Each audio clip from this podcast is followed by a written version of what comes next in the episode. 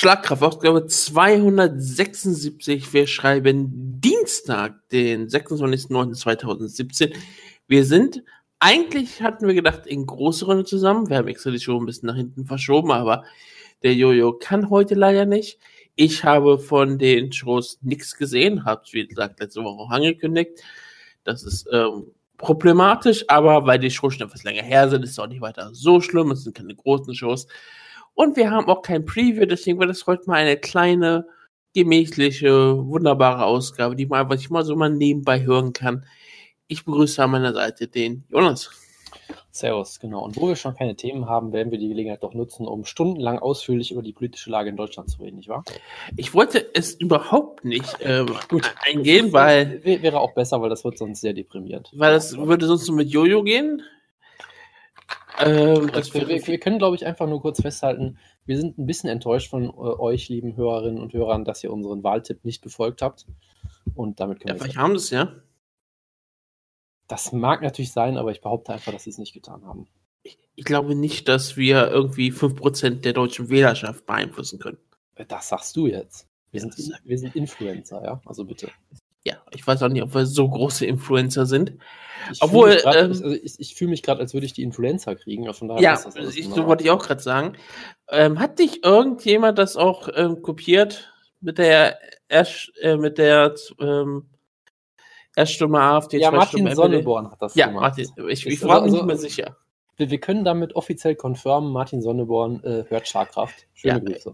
Ich, ich, war mir nicht mal sicher, ob es Martin Sonneborn war oder ob es eine andere ähm, Satire-Persönlichkeit war, deswegen war ich, wollte ich die Aussage gerade nicht tätigen. Aber wir kommen direkt mal zu Fight Night ähm, 117, was auch schon.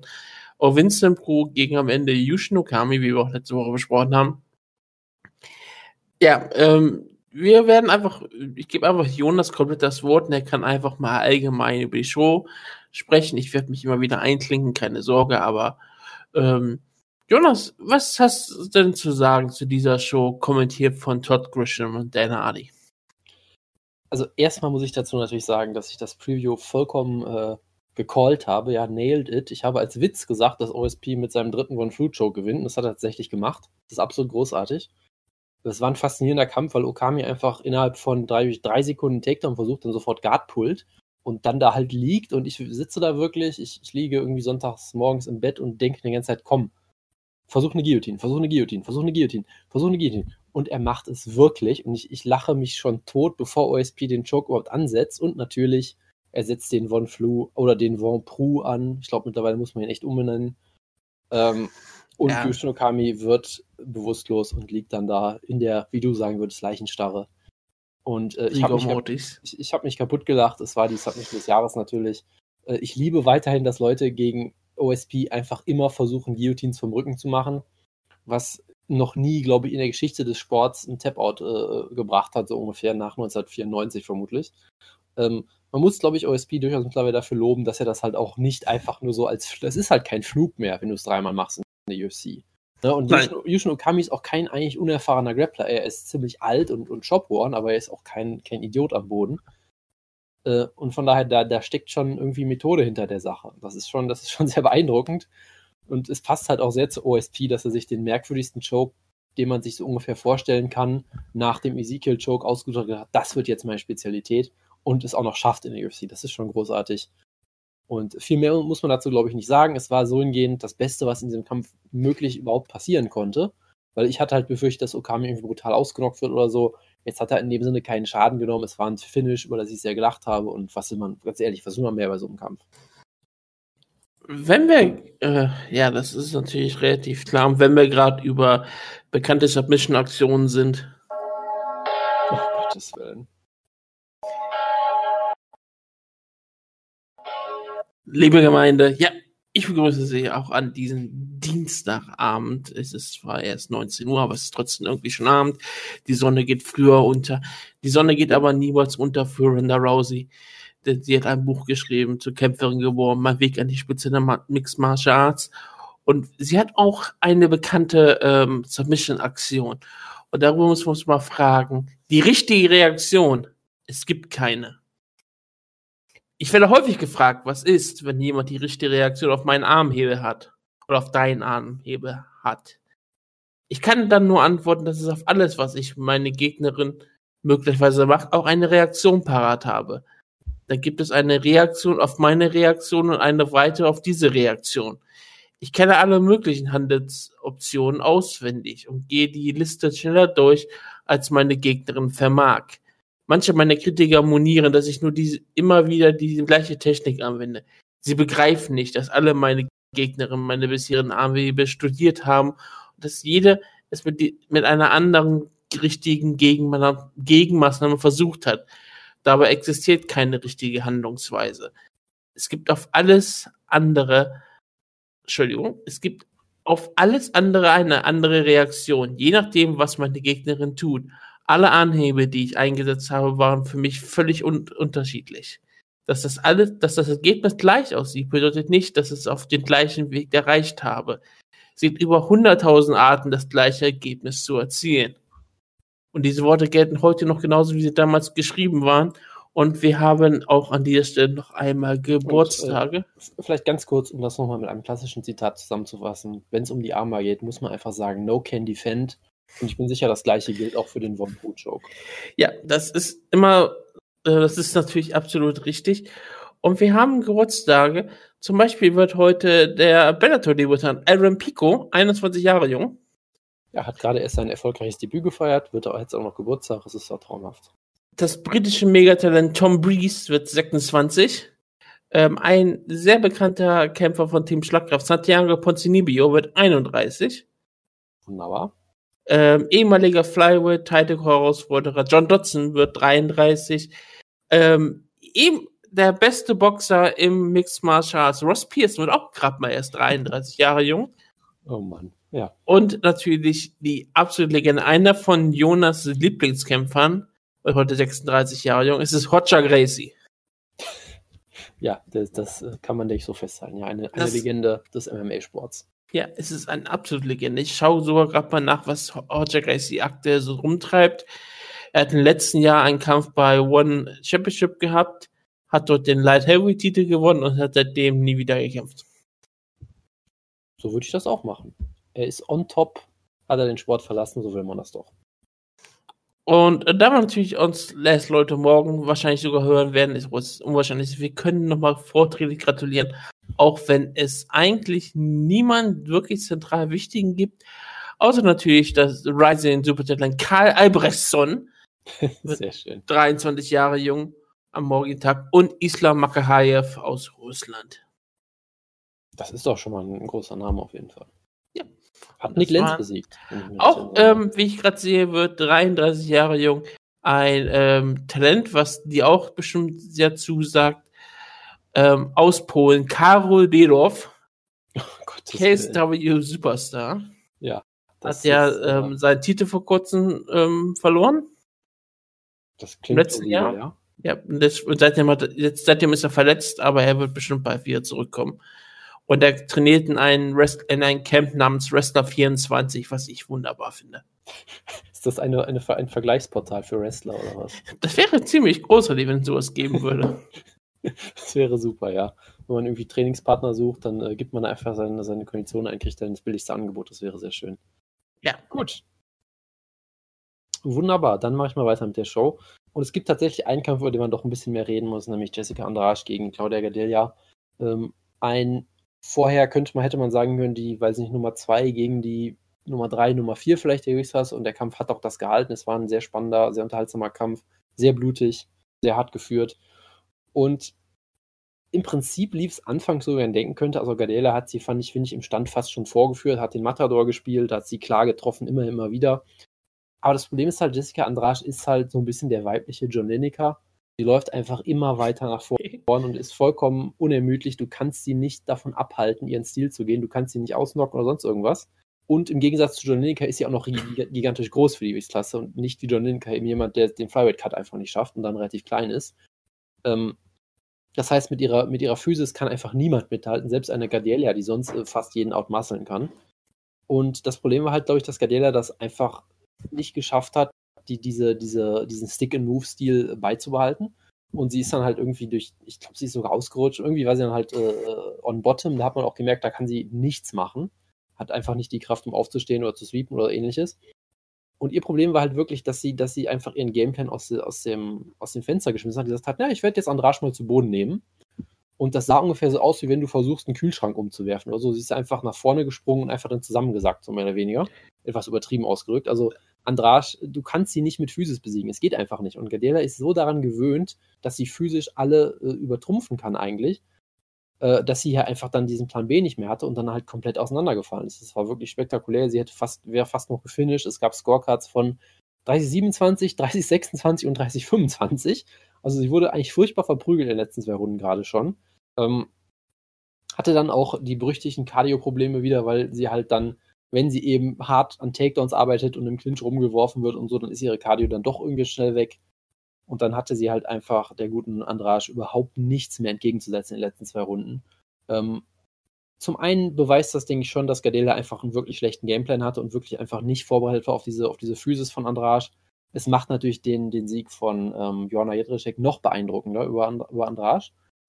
Ähm, gleichzeitig Andrasch hat jetzt auch nicht irgendwie die großen technischen Fortschritte oder irgend sowas gezeigt, sondern die ist immer noch die gleiche. Und Gadelia hat halt einen schlechten Gameplan gehabt und hat versucht, äh, ja, Power gegen Power zu kämpfen. Das ist einfach nicht möglich. Also ich hatte jetzt auch nicht das Gefühl, dass Andrasch jetzt irgendwie sich neu erfunden hat und jetzt einen Titel gewinnt oder so, sondern sie ist, glaube ich, immer noch die gleiche Kämpferin, äh, die immer noch verdammt gut ist und Gadelia hat zudem auch noch schlecht gekämpft. Also so eine Kombination aus verschiedenen Faktoren, trotzdem sehr beeindruckende Leistung von Andrasch. Sie hat auch wieder wunderbare Pro Wrestling Body Slams gezeigt und solche Geschichten. Sie ist immer wieder, äh, immer wieder sehr unterhaltsam und das war ein sehr schöner Kampf. Ähm, es ja trotzdem doch eine große Überraschung gewesen, dass Sascha Dras gerade so einen Kampf nur noch gewonnen hat. Was machst du jetzt mit ihr?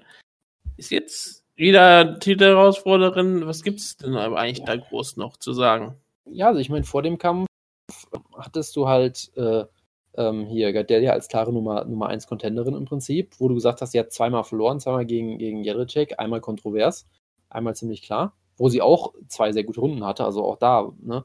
Und wenn du die besiegst, gerade noch so dominant, dann bist du natürlich eigentlich die Nummer 1 Herausforderin.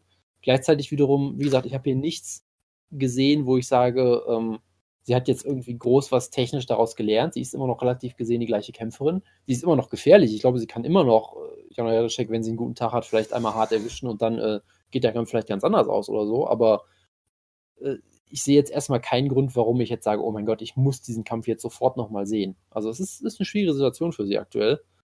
Ähm, und man kann mal gespannt sein, weil es gibt jetzt auch nicht so die, die großen Top-Contender sonst. Nein, Großnummer Juniors tritt das um den Titel selbst genau. an. Und genau, und äh, Carolina Kowalczyk ist auf Nummer 3 gerankt, hat gerade erst glasklar gegen Nadelia verloren. Das ist jetzt auch nicht so wirklich so ein Sprungbrett. Richtig. Dann hättest du halt noch, noch Tisha Torres oder so jemanden zum Beispiel. Die Torres, Waterson, ja. so geht die Liste weiter. Genau, Cynthia Camilo ist schon auf Nummer 7. Genau, da, da fällt es dann halt schon wieder ein bisschen ab. Also es, es, es, es, fällt nur, es fällt in dem Sinne ab, ähm, wenn man sagt, okay, wer hat Chancen gegen Joanna Jedrzejczyk. Es ist nicht so, dass die Division schwach besetzt ist, nur es wird einfach, nee, nee, die, die Kluft wird einfach immer klarer. Genau, genau. Und das ist vielleicht auch für die Division ganz gut, dass es nicht auf einmal eine klare Nummer 1 und eine klare Nummer 2 gibt, sondern dass auch eine andere Arsch eine Gadea besiegen kann und nicht und eine Gadea könnte bestimmt auch nicht einen engen Kampf mit Rosnummer Jonas liefern oder was auch immer. Und ich glaube auch Karina Kovacevic könnte auch gegen Andrasch wieder gut aussehen. Es ist, ist, da oben ist alles sehr, sehr eng. Da kann jeder gegen jeden kämpfen. Nur ähm, Johanna wahrscheinlich thront aktuell noch über allem. Wir werden natürlich sehen, was passiert, wenn sie jetzt gegen Großen Jonas antritt. Da kann ja alles passieren. Ja. Das werden wir dann sehen. Aber es ist schon ähm, eine interessante Situation, auf die man vielleicht auf so, so gesehen vielleicht nicht gerechnet hätte, wenn man immer wieder sagt, ja, Bantamweight ist das, wo es schwach ist und Strawweight ist so gut besetzt. Jetzt hat man halt dieses Problem langsam hier auch. Ja, wobei es, wie gesagt, ich würde wieder sagen, dass es nicht an der Schwäche der Division liegt, sondern einfach, ja. dass die Kluft halt zu groß. Aber ja, das Problem kriegst du halt schon. Ich muss mal kurz eine Aussage treffen, wenn du auf UFC.com gehst, auf die deutsche Seite gehst, auf die deutsche, auf der deutschen Seite landest, ne? Das, das klingt furchterregend, aber ja, red weiter. Du landest ja immer auf der deutschen Seite. Da gibt es ja, ja immer die, ähm, die Rankings. Die ganzen männlichen Gewichtsklassen sind auf Deutsch gelistet. Fliegengewicht, Bantamgewicht, Mittelgewicht. Okay. Wichtige Frage. Heißt es Weltlergewicht? Es heißt Weltergewicht. Ah, schade. Aber dann wird's, ähm, ähm, interessant. Dann gibt's Das das, wird sehr merkwürdig, ja. da wird's, da gibt's das Women's Strawweight, also Ja. Englisch. Gut, pass, kann passieren, ist nicht weiter schlimm. Dann gibt es das Damen Bantamgewicht, okay. Und dann gibt es das Federgewicht der Damen. Was auch so da so genau steht. Federgewicht der Damen. Ja, würde ich, würde ich genauso übersetzen. Das Und beim Federgewicht der sehr Damen keine Rangliste für diese Auswahl. Das ist hervorragend. Ja, also die, die UFC Deutschland-Seite ist eh immer, finde ich, sehr faszinierend, weil du so einen sehr merkwürdigen Mix aus Deutsch und Englisch hast. Aber gut, das ist noch Ja. eine andere Sache. Das wollte ich da eigentlich erst klar machen. Dann habe ich auch noch gesehen, Genau. dass es Federgewicht der Damen gibt. Und da musste ich einfach drüber reden. Okay, ähm, du kannst weiter äh, mit der Show machen. Genau. Ähm, dann, äh, um es ganz kurz zu machen, äh, der Maestro, der falsche Don Yong Kim, hat natürlich Takanori Gomi ausgenockt. Wie sollte es auch sonst sein? Ähm, Gomi sollte einfach seit Jahren nicht mehr kämpfen, gerade nicht auf, auf einem relativ hohen Niveau noch. Der ist schon Shot, seit er in der UFC debütiert hat, mehr oder weniger. Aber er ist halt nur noch ein Name, das heißt, er wird immer weiter rausgekarrt, wird immer weiter verprügelt und es ist einfach nur mal wieder Kampfsport von der, äh, sagen wir mal, hässlichsteren Seite. Ich habe gehört, Saki Kabara war in der Arena. Ähm, das kann sein, da habe ich nicht drauf geachtet. Er wurde sicherlich nicht gezeigt. Ähm, und das lässt nichts Gutes verheißen, würde ich sagen, oder? Also ich, ich, ich sag mal so, Gomi könnte immer noch eine gute Situation bei Ryzen haben. Ich, Ja, ich glaube nicht, dass sie ihn verheizen werden. Und ich sag mal so, ähm, wir können wirklich noch so Kämpfe wie Takanori Gomi gegen Hideo Toko. Gottes Willen, hör bitte auf. Warum denn nicht? Gomi ist es noch nicht, ist nicht so viel größer als Tokoro. Und Tokoro hat schon gegen andere Kämpfer gekämpft. Und ich meine, das ist so ein Kampf, den, könnt, den könnte ich mir vorstellen, dass Rising ihn bucken würde. Und ich glaube nicht, dass es wirklich schlimm ausgehen würde für beide Beteiligten. Gut, äh, es ist immer wieder interessant, bei, bei welchen Themen du auf einmal so erwachst, wenn es gerade wieder um Reisen geht. Ja. Ryzen ist die Liga, die mich immer noch äh, beeindruckt und, und einfach unterhält, muss ich ganz Gut. ehrlich sagen. Dann, Und äh, Ich, da würde ich auch Gummi trotzdem generell sehen. Ich möchte nicht Gummi gegen echte aufstrebende Talente sehen. Ich möchte nicht Gummi gegen richtige Top Light Lightweights sehen, aber Gummi gegen andere alte kaputte Kämpfer. Warum denn nicht? verstehe. Gut, ich mache jetzt einfach mal ganz schnell Gummi weiter. gegen Kawajiri. Gottes Willen. Teruto Ishihara hat Das wäre ein Rematch. Also ich meine, das, Ja, ist, das wäre zwölf Jahre in, in the making oder 13 Jahre dann vielleicht. Ja. Der erste Kampf ist ein Klassiker, den man jetzt natürlich damit äh, zerstören muss. Ähm, wie auch immer, Teruto Ishihara hat äh, Rolando D äh, besiegt. Das Einzige, was ich dazu sagen möchte, sind die großartigen Scorecards von 28-27, 28-27 und 29-27. Äh, was allein daran lag, dass Rolando D ihm, glaube ich, ungefähr vier Low-Blows verpasst hat. Ja, das habe ich auch gehört. Irgendwann wurde ihm ein Punkt abgezogen. Das ist alles, was ich dazu sagen möchte. Ishihara hat gewonnen, das freut mich für ihn. Er ist natürlich immer noch ein unterhaltsamer Kerl. Jussier Formiga in unserem Serientäterkampf hat Ulka Sasaki besiegt. Ähm, und im Prinzip lief die Dynamik so ein bisschen, wie man es denken konnte. Er hatte eigentlich relativ arge Probleme im Stand, wurde ein paar Mal, also nicht arge Probleme, aber er wurde schon ein bisschen outstrike, ein paar Mal gut getroffen. Hat dann halt irgendwann den Takedown geschafft, hat sich natürlich sofort die Backmount geholt. Wie gesagt, beste Backmount im Sport. Und hat dann den Rear Naked Choke geholt gegen Ulka Sasaki, der selber, glaube ich, 11 von 12 seiner Finishes per Rear Naked Choke ähm, geholt hat. Der hat also den Rear Naked Choke King gerear Naked choked. Ähm, Jojo ist zum Glück nicht da, deshalb müssen wir jetzt nicht drüber debattieren, ob, das weniger peinlich wäre als eine Guillotine-Niederlage, aber das auch nochmal zur Voll Vollständigkeit halber. Und dann haben wir noch den einen Kampf, über den man natürlich noch kurz reden muss, bei dem du hoffentlich wenigstens den Knockout gesehen hast als GIF. Gökhan gegen Enrique da Silva, das, das ist tragisch. Es war sehr, sehr lustig. Ich nicht so, dass ich nicht, nicht gewusst habe, dass es einen großen Knockout gab. Ich habe einfach keinen Gift gefunden. Also ich beziehungsweise ich habe auf Twitter noch keinen Gift gesehen, sag ich mal so. Verstehe. Ähm, gut. Also, Jojo hat mir ja schon den Auftrag gegeben, äh, dass wir Gökhan Saki runter machen sollen, was ich ein bisschen, naja, es ist halt typisch Jojo, sagen wir mal, ne? Äh, Jojo fand natürlich wieder alles scheiße und hat alles gehasst. Ähm, und äh, so, so ist das halt. Und warte mal, ich habe ich hab hier, glaube ich, ein Gift gefunden. Ich schicke dir das gleich. Ich vermute mal, es ist ein äh, Knockout. Ich, oder habe ich einen Knockout sogar gesehen? Ich bin mir gerade nicht mehr sicher. Ich, ich packe ihn einfach mal gerade hier in den internen Chat. So, ähm, wie, wie auch immer. Also Gökhan Saki ist halt hier, hat hier sein MMA-Debüt gefeiert, genauso wie natürlich ähm, äh, Aaron Pico sein Debüt gefeiert hat. Beide mit ihrem äh, vorher äh, komplett sauberen, leeren 0-1-Rekord. Haben beide ihr MMA-Debüt gefeiert. Das möchte ich hier nochmal festhalten. Sehr wichtig, es gab zwei MMA-Debüts. Ähm, und du hast natürlich schon gesehen, Ah dass er halt, dass er halt einer der besten Kickboxer der Welt war, ist, wie auch immer. Ähm, ist halt ungefähr zehnmal so schnell mit seinen Fäusten wie äh, sein Gegner, der, glaube ich, auch nicht zu Unrecht Frankenstein heißt, was vielleicht doch ausdrücken soll, dass er sehr langsam durch die Gegend stampft, keine Ahnung. Auch Oder dass er ein Wissenschaftler ist? Ja, ich weiß, dann müsste er natürlich Frankensteins Monster heißen, aber das würde ja nicht funktionieren. Das wäre, glaube ich, dann wieder zu kompliziert. Ähm, das ist ja hochintelligent, das weißt du doch gar nicht. Es ist ja auch eine meiner Lieblingsstories, dass jahrelang auch viele MMA-Journalisten dachten, sein Name wäre Frank Waston Jr., weil die Brasilianer Frankenstein so komisch aussprechen, dass alle dachten, das wäre sein echter Name. Ist auch hervorragend. Ähm, aber äh, der natürlich, sag ich mal, cherry-picked äh, wurde, um für Okansaki ein, ein, ja, gutes Debüt äh, äh, darzubieten halt jemand, der relativ behäbig ist im Stand, nicht besonders gut, kein besonders guter Ringer, was du auch daran gesehen hast. Drei Niederlagen in Folge. Genau, daran gesehen hast, dass er keine Takedowns versucht hat, sondern nur versucht hat, in Clinch zu gehen. Ähm, deshalb Gökhan Saki musste sein Six Months äh, Sprawl-Training gar nicht zeigen, sondern musste nur sein, seine drei Monate äh, Underhook-Training zeigen. Das hat er auch gut gemacht. Äh, das heißt, die, die Clinch-Versuche und so weiter hat er gut abgewehrt und du hast natürlich gesehen, er ist halt immer noch ein unfassbar präziser Striker, unfassbare Kombinationen, äh, Handspeed, ist sehr explosiv, sehr athletisch auch dahingehend.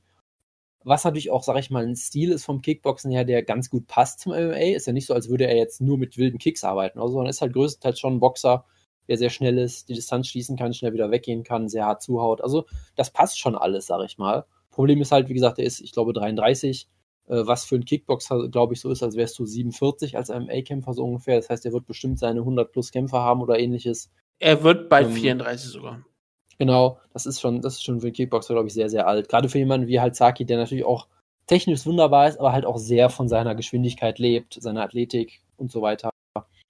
Ähm, und von daher ist das, ist das schwierig. Und das hast du hier halt auch gesehen, weil er sah hier echt vorher äh, am Anfang wirklich wahnsinnig gut aus. Was natürlich auch ein bisschen was über die Qualität seines Gegners vielleicht sagt, aber hat ihn hier wunderbar ausgekontert, hart getroffen, zu Boden geschlagen.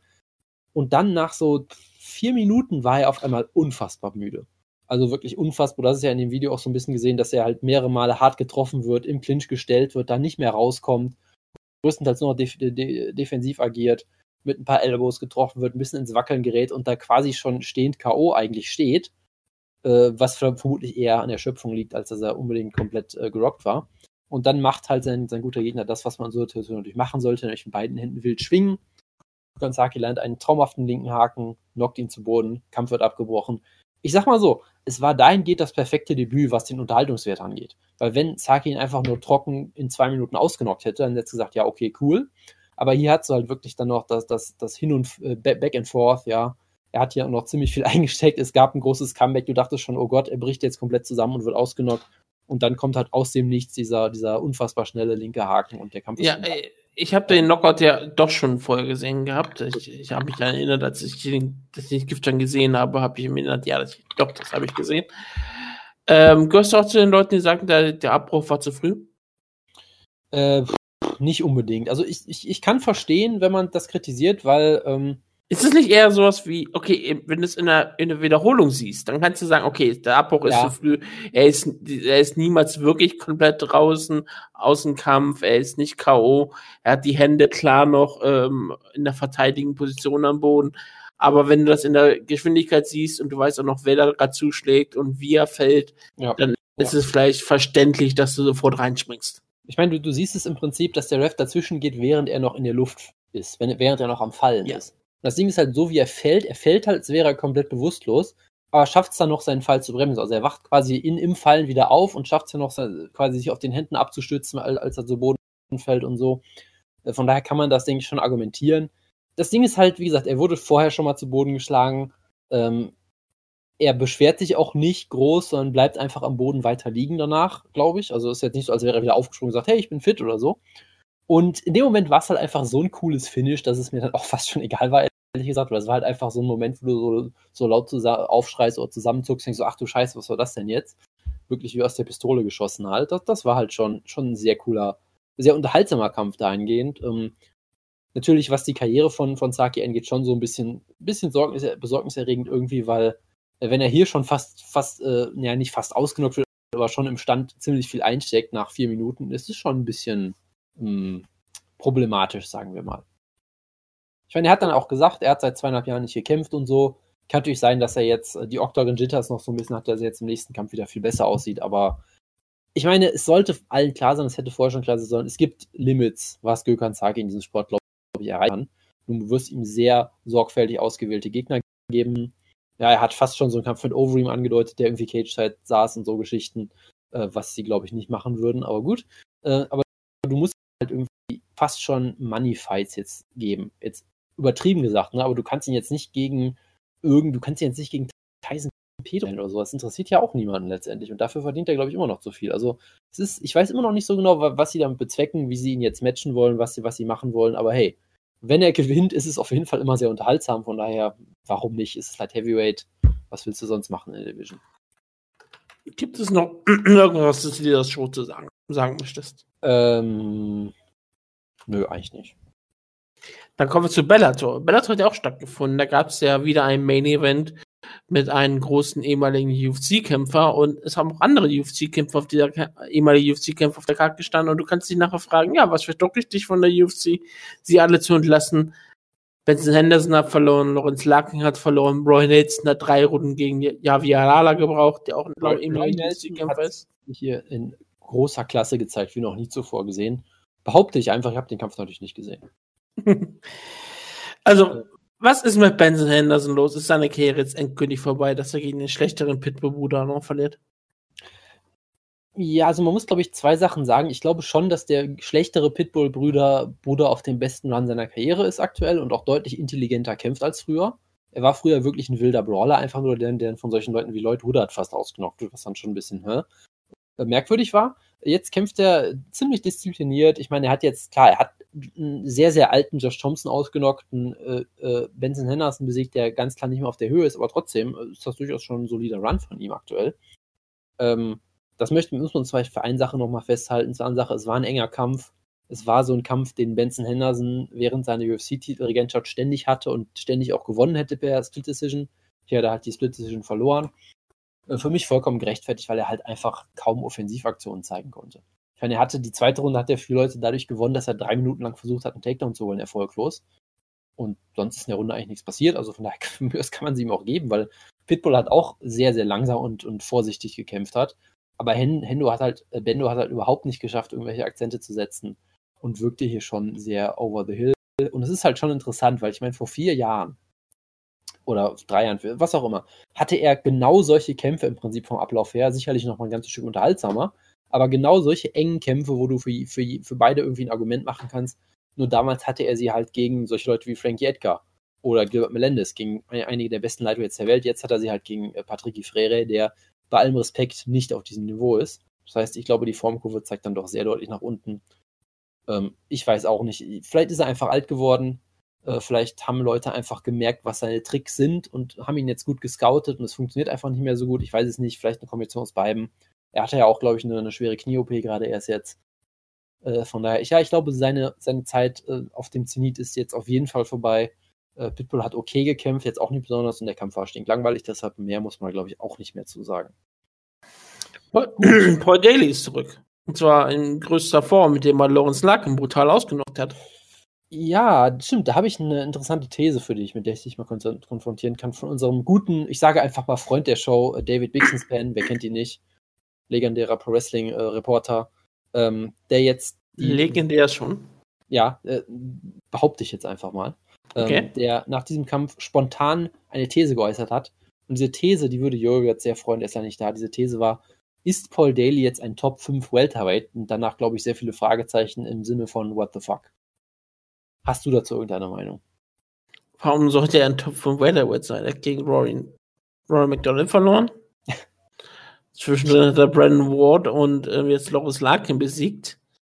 Ich glaube, äh, wir wollen alle einfach nur den Kampf sehen, wie er gegen Michael William Page kämpft, oder? Das ist korrekt. Ähm, ich, ich glaube, es ist halt schon so, dass Lawrence Larkin von manchen Leuten sehr hoch äh, gesehen wurde. Natürlich auch durchaus von mir, müssen wir ganz ehrlich sein. Ich meine, seine letzten zwei Siege in der UFC waren halt George Masvidal, der aktuell möglicherweise im Top 5 Welterweight ist, weil er halt gerade ähm, zum Beispiel auch Cerrone brutal besiegt hat und gegen Maya einen sehr engen Kampf hatte. Also der ist auf jeden Fall in der Top 10 zumindest. Den hat er besiegt in einem engen Kampf und er hat den Magni komplett zerstört, der jetzt vor dem äh, Dos Anjos Kampf, ich glaube, auf Platz 6 gerankt war in den UFC Rankings. Nicht, dass das unbedingt was aussagt, aber er hat halt schon zwei starke Top 10 Siege gehabt. Ähm, und auch da wieder, er geht zu Bellator und seitdem funktioniert irgendwie alles so nicht mehr so richtig. Das ist Douglas Lima hat auch gegen ihn verloren. Genau, genau. Und ähm, Paul Daly jetzt.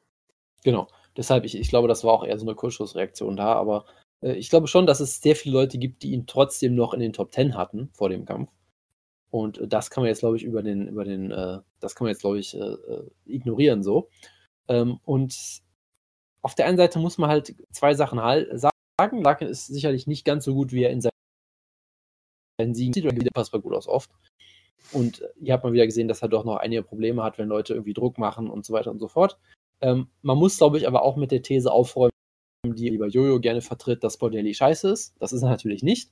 Bordelli ist ein sehr limitierter Kämpfer. Er ist auch schon nicht mehr der Jüngste. 34 ist für, für jemanden mit seinem Stil auch nicht mehr jung, auf jeden Fall. Und jemand, der über 60 Kämpfe fast hat.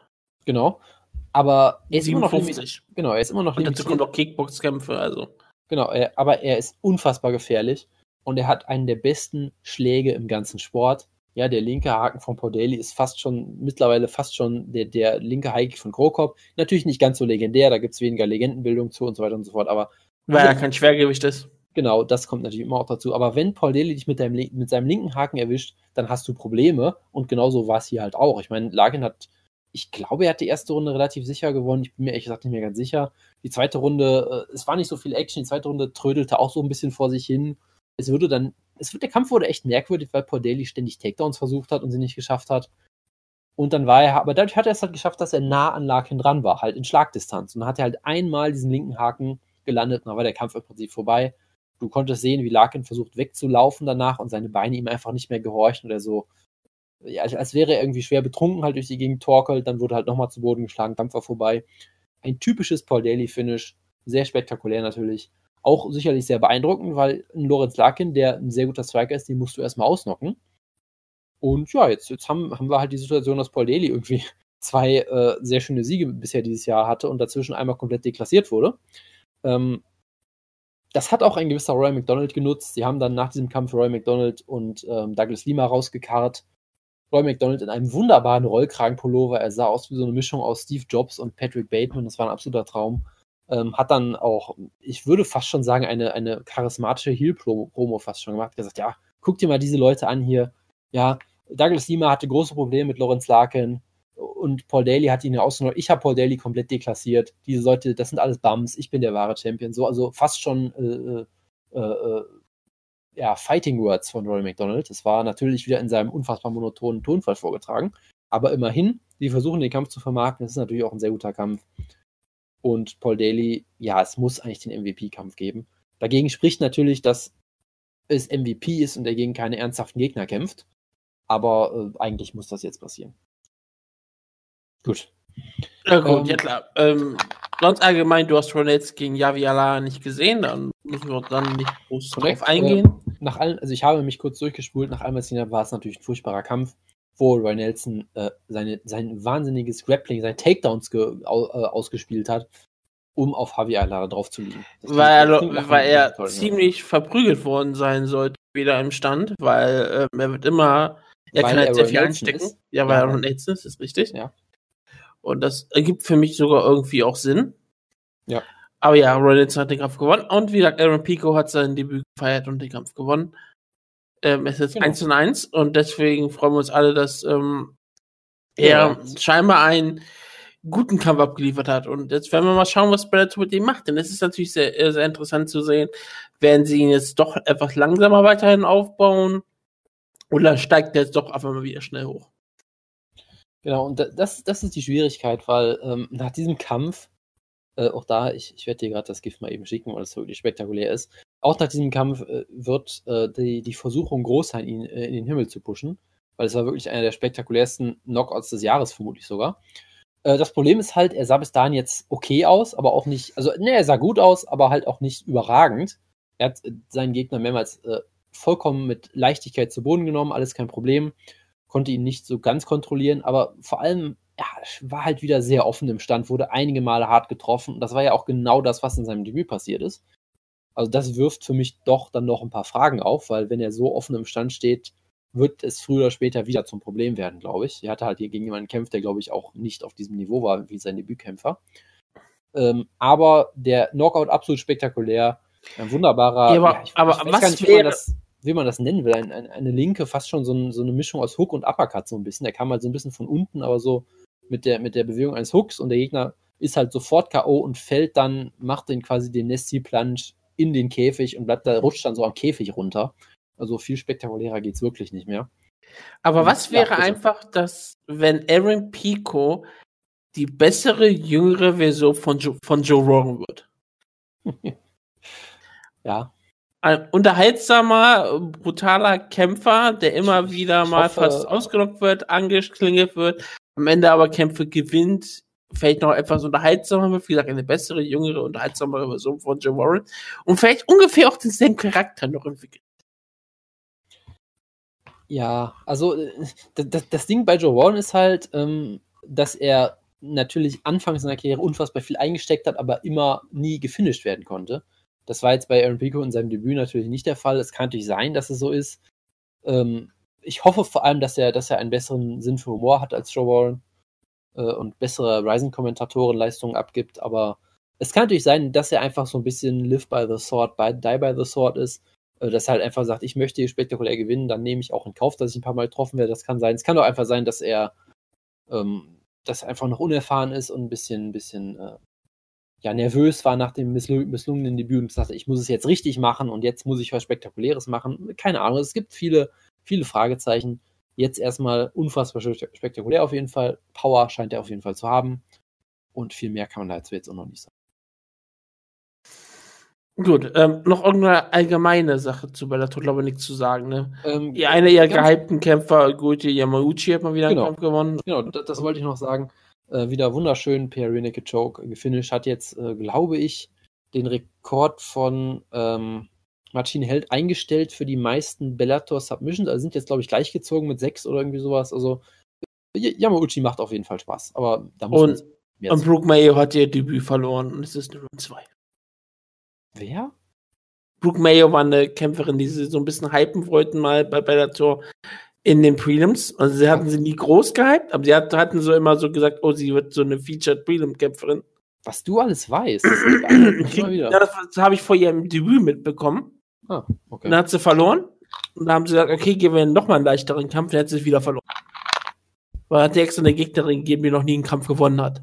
Das äh, klingt nach Bellator auf jeden Fall. Ja, das meine ich damit. Das, das, wir haben letzte Woche auch darüber gesprochen, dass sie ihr Debüt feiert. In denselben Stil wie Aaron Pico. Und jetzt ist ja halt nur 2. Passenderweise hat ihr, ist ihr Nickname The Bully und die hat sie wohl zweimal klar gestoppt. Na, komm, kommen wir jetzt mal zum wichtigen Teil der Sendung, zur News-Ecke. Du hast heute noch nicht so viel geredet, deswegen freue ich mich, dass du jetzt auch mal was sagen darfst. Ja, das, das ist natürlich sehr schön. Ähm, das wird aber auch, äh, ich, ich tippe unter 10 Minuten, weil es gibt wenig News. Es gibt, es gibt nicht viel zu, viel zu sagen, beziehungsweise Nee. vieles ist schon wieder so ein bisschen älter und her. Deswegen Genau. gehen wir gar nicht mal groß drauf ein. Ich hatte jetzt auch keinen Bock, ewig tief zu graben in den Archiven oder ähnliches. Ich habe jetzt nur mal kurz geguckt. Nein, wir werden nicht über, über Master Taverdian reden und was er wieder von sich gegeben hat und solche Geschichten. Das ist mir alles zu blöd. Ist auch besser so. Ich, ich habe gerade schon versucht, ähm, Wutkes äh, Passion für diesen Sport wieder zu wecken mit einer Bellator-Ansetzung. es, es hat leider nicht so ganz geklappt. David Rickles, der Caveman, der Mann mit den besten Entrances im Sport, kämpft gegen das größte irische Talent im Sport, nämlich Irish Ben Ward. Und ich dachte mir, das ist so ein Kampf, da, da wird Woodke komplett ausrasten, aber es hat irgendwie im Vorgespräch nicht funktioniert. Äh, deshalb, vielleicht willst du jetzt noch mal was zu sagen. Vielleicht hast du ja jetzt gemerkt, was das für ein toller Kampf Das ist ein unterhaltsamer Kampf. Der Ricketts ist ja auch kein wirklich schlechter Kämpfer und ich habe auch kein Problem, ihn im Welterweight zu sehen. Ich habe nur gesagt, ja, wenn ich ihn im Welterweight sehen möchte, der letzte Kampf gegen Michael Van Page eigentlich ziemlich großartig. Aber ja, gegen Irish Brandon Ward, der hat jetzt auch eine längere. Niederlagenserie, glaube ich. War doch so, ne? Er hat auch zwei Kämpfe zuletzt verloren. Das äh, kann soweit sein, ja. Und ich glaube auch, David Ricketts war nicht mehr sehr erfolgreich. Deswegen die beiden gegeneinander zu stellen, die durchaus ja auch einen gewissen Namen in Bellator haben. Also sind keine Stars oder was auch immer, aber die Leute, glaube ich, kennen sie und die gegeneinander zu stellen, finde ich ähm, durchaus interessant. Und ja, Brandon Ward verlor gegen Paul Daly und Fernando Gonzalez. Deswegen ähm, ergibt das schon durchaus Sinn. Und ich, jetzt sehe ich gerade, auf welcher den Kampf, äh, aber dafür hat Ricketts in den letzten Kämpfen alle gewonnen, äh, Zweikampfsiegesserie. Ähm, aber wenn ich auf den Kampfrekord von Bro Ward sehe, denke ich, was macht eigentlich Evangelista Cyborg Santos? Sagte. Äh, ich glaube, er hat einen gebrochenen Schädel. Ja. Falls, falls du dich daran noch erinnerst. Ja, ich weiß. Und? Ja, und ich habe gefragt, warum ist der nächste Kampf? Du bist unverbesserlich. Gut, äh, um mal kurz äh, schnell von diesem Thema zu wechseln. Matt Brown, I'm not Nein. coming back unless I'm making a run for the UFC title. Sag mal, Junge, wer macht hier eigentlich die News-Ecke? Ja, ich habe das gerade nur gesehen, als ich ähm, Ja, auf äh, Arrow gegangen bin. Glaubst du etwa, dass das nicht auf meiner Liste wäre? Ja, weil du, du was äh, mir verschweigen würdest. Ich, ich freue mich sehr. Ich habe den Das, Tab ähm, nochmal. Er hat ja, wie gesagt, es könnte sein letzter Kampf sein, was äh, sehr tragisch wäre. Es wäre ein, es wäre für den Mixed Martial Arts Sport ähm, ein Verlust, ein großer Verlust. Wie, wenn, es ist immer ein großer Verlust, wenn Legenden den Sport verlassen. Aber ähm, ich sag mal so, dass er jetzt schon sagt, okay, ich könnte den Rücktritt von Rücktritt machen, bevor mein Rücktritt überhaupt begonnen hat, finde ich schon die richtige Einstellung, weil das zeigt, er ist wirklich ein Mixed Martial Arts Kämpfer, wie jeder andere auch. Er ist einer von uns. Das freut mich für Matt Brown. Und ich glaube auch, dass Einer- er, einer- wenn er noch, Ich, ich liebe, dass du sagst, er ist ein echter MMA-Kämpfer und daraus dann schließt, er ist einer von uns, weil wir beiden ja, Ja. bekannterweise MMA nein, nein, ich, ich meine, äh, wir äh, als MA-Familie. verstehe. Wir, wir wollen ja Leute haben, die immer wieder zurückkommen, wie Gomi, wie BJ Penn, Sprich wie jetzt bald Matt selber. Brown. Ja, oh Gott, was könnte sein, wenn BJ Penn mal entlassen wurde? Er könnte auch zu Ryzen gehen. Penn gegen Gomi. Aber egal. Ähm, Äh, Ich, ich, muss, ich muss bald echt, wir müssen bald echt so einen Disclaimer hier machen, ja. Irgendwie so, so the, the opinions expressed by, Wood, by Woodke are not uh, the same as expressed by Schlagkraft Inc. oder irgendwie sowas. Ja, sich klar. Ganz, ganz äh, deutlich von distanzieren, natürlich. Ähm, aber ja, ich, ich freue mich. Äh, Matt, ich habe gesagt, Matt Brown gegen Diego Sanchez ist sowieso ein großartiger Kampf von Unterhaltungswert, äh, Unterhaltungswert her. Und dass er gesagt hat, das könnte sein letzter Kampf, dann ist, wie gesagt, schade, aber ich habe es immer wieder verstanden, deswegen habe ich damit auch kein großes Problem gehabt. Irgendwo muss man eine Karriere auch beenden. Und wenn er halt dann sieht, okay, ich kann vielleicht noch was ähm, aus meiner Karriere machen, dann finde ich es gut, aber wie gesagt, er ist jetzt auch schon, wie er ist auch schon etwas älter, hat sehr viele Schläge schon in seinem Leben kassiert. Es wäre besser für ihn, wenn er die Karriere beendet und immer noch auf einem hohen Niveau sich befindet, weil egal, ob man jetzt sagt, oh, wie gut ist Matt Brown, wie schlecht ist Matt Brown, bla bla bla, er ist immer noch ein echter äh, UFC-Kämpfer im, im Bereich der Top 15 und das ist das höchst, mit das höchste Niveau, was man erreichen kann. Und wenn er da seine Karriere beendet, das ist immer noch besser, als wenn du irgendwann ein Top 50 Kämpfer bist und irgendwo in, ähm, in Russland antrittst, um ein bisschen Geld zu verdienen. Das ist korrekt. Also ich, ich freue mich sehr auf Matt Brown bei Akmat MMA auf jeden Fall. Das wird sehr schön. Ähm, gut, dann äh, haben wir noch ein paar Kleinigkeiten. Äh, Georg Musashi kämpft ja gegen Alexander Schlewenko bei Bellator 185. Das ist die Show, bei der es auch den Rickles-Kampf gibt, bevor, was ich sagen wollte, bevor du mich unterbrochen hast. Und ist jetzt zum Beispiel rausgekommen, das war auch eine sehr, ähm, ja, eine Headline, die groß die Runden gemacht hat. Georg Musashi verlangt, dass Alexander Schlewenko Drogentests äh, machen muss, wo ich mir denke, das müsste er das nicht eigentlich eh machen, aber okay. Äh, Ist alles ein bisschen, glaube ich, heiß aufgekocht worden, heißer als es vielleicht ist, weil es ist tatsächlich so, dass Gerd Musashi in seinem Vertrag einige Sonderklauseln hat. Eine davon ist, dass er, ähm, dass er Drogentests seiner Gegner fordern kann. Ich weiß nicht, ob er sie dann auch bekommt. Ich steht nur, dass, dass er sie fordern kann, was auch eine interessante Klausel für einen Vertrag ist, weil ich mir eigentlich denke, eigentlich sollte das Standard sein, aber es ist Bellator. Und, Und äh, er, er- darf die nicht nur fordern, er darf sie auch, wenn sie in Glas gepinkelt wurden, wenn er möchte. Das, das ist manchmal auch ganz erlaubt. Er darf sich auf das der Leute spritzen.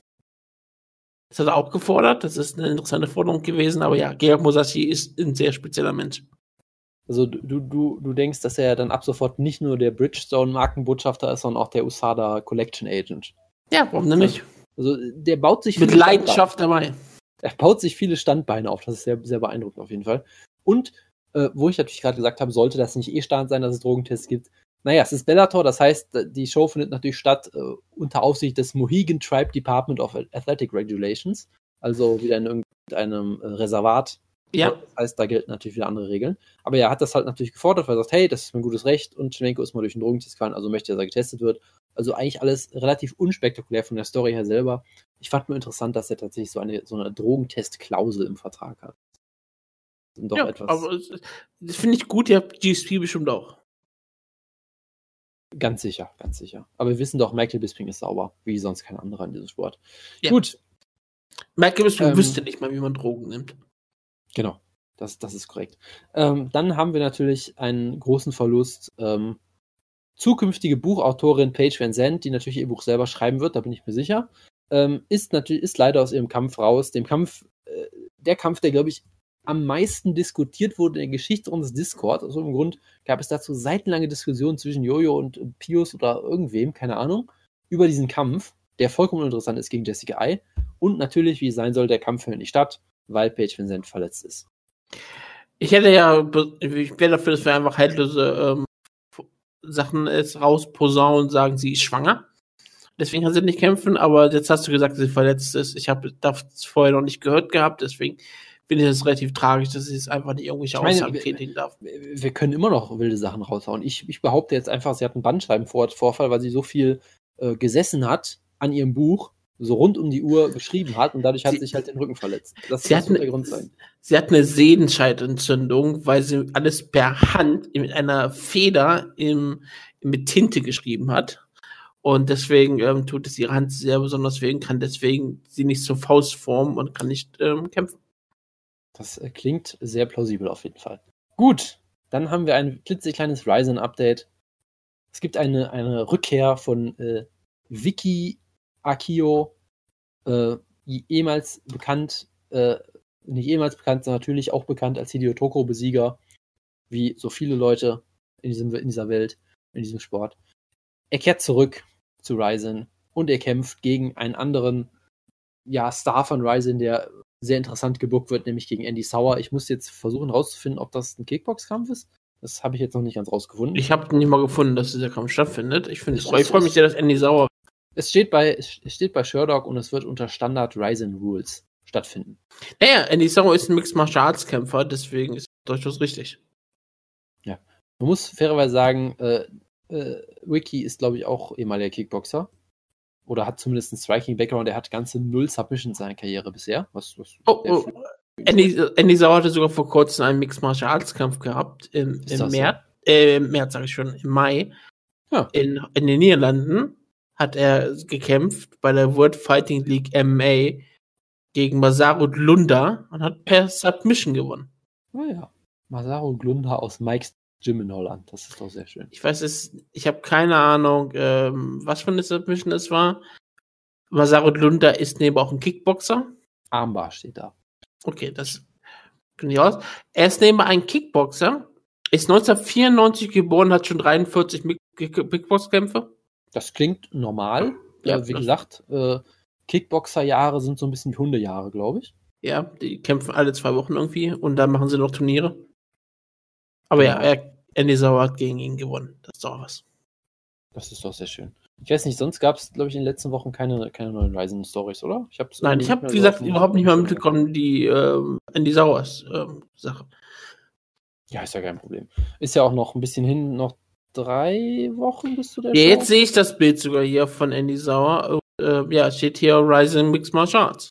Ja, wunderbar. Ja, genau, es sind ja, glaube ich, noch knapp drei Wochen bis zu der Show. Drei Wochen. Es ist, glaube ich, Anfang Oktober. Genau. Ich, warte, ich kann es jetzt noch mal kurz raussuchen, wann die ist. Die habe ich in Fukuoka am 15. Das ist also am selben Tag wie hier ähm, Landtagswahlen sind. Das passt doch sehr gut zusammen. Ähm, Ja, ich, Ja, kann ich in der in der Pause kann ich vielleicht sogar noch, noch wach bleiben und in der Pause gehe ich wählen. es, wäre, es wäre traumhaft, wenn du äh, wach bleibst natürlich, um morgens Ryzen zu gucken, dann einschläfst und dann um 18.01 Uhr aufwachst.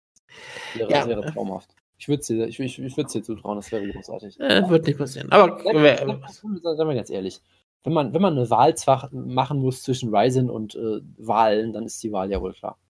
ja, ich wähle Gut. beides. Das, dann ist die Stimme ungültig, muss ich, muss ich leider dir erzählen. Gut.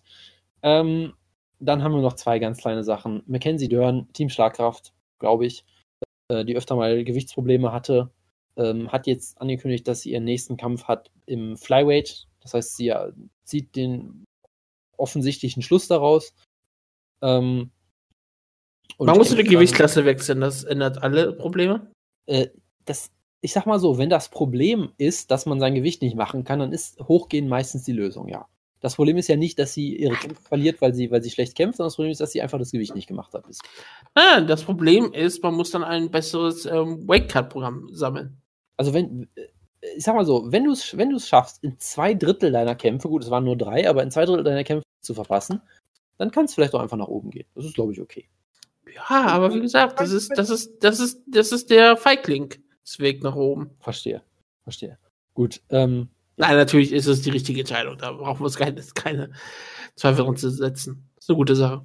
Ich, ich, bin schockiert, dass du mich jetzt hier nur getrollt hast. Ich war mir 100% sicher, dass du das ernst meinst. Gut, äh, und dann war es das auch schon. Ich habe nur noch eine News.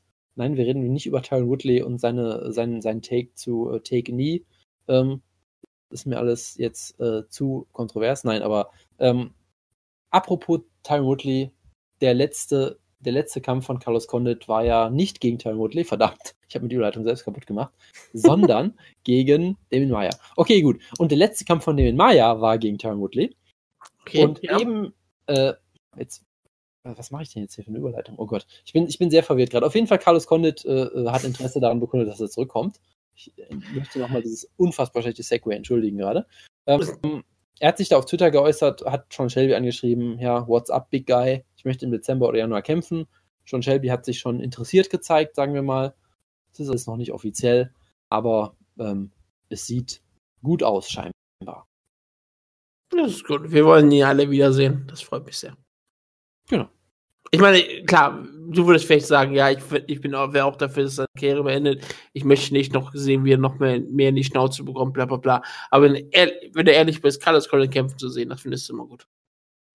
Ja, sicherlich. Also, es ist immer so ein bisschen so eine Sache. Ich meine, er hat in seinem letzten Kampf jetzt ja auch keinen großen Schaden genommen oder sowas. Äh, von daher, ich, ich, jetzt, wie gesagt, Carlos Colin ist jetzt nicht jemand, der endlos nur ausgenockt wurde, brutal oder ähnliches, der für manche Leute halt Robbie Lawler besiegt hat für den Titel.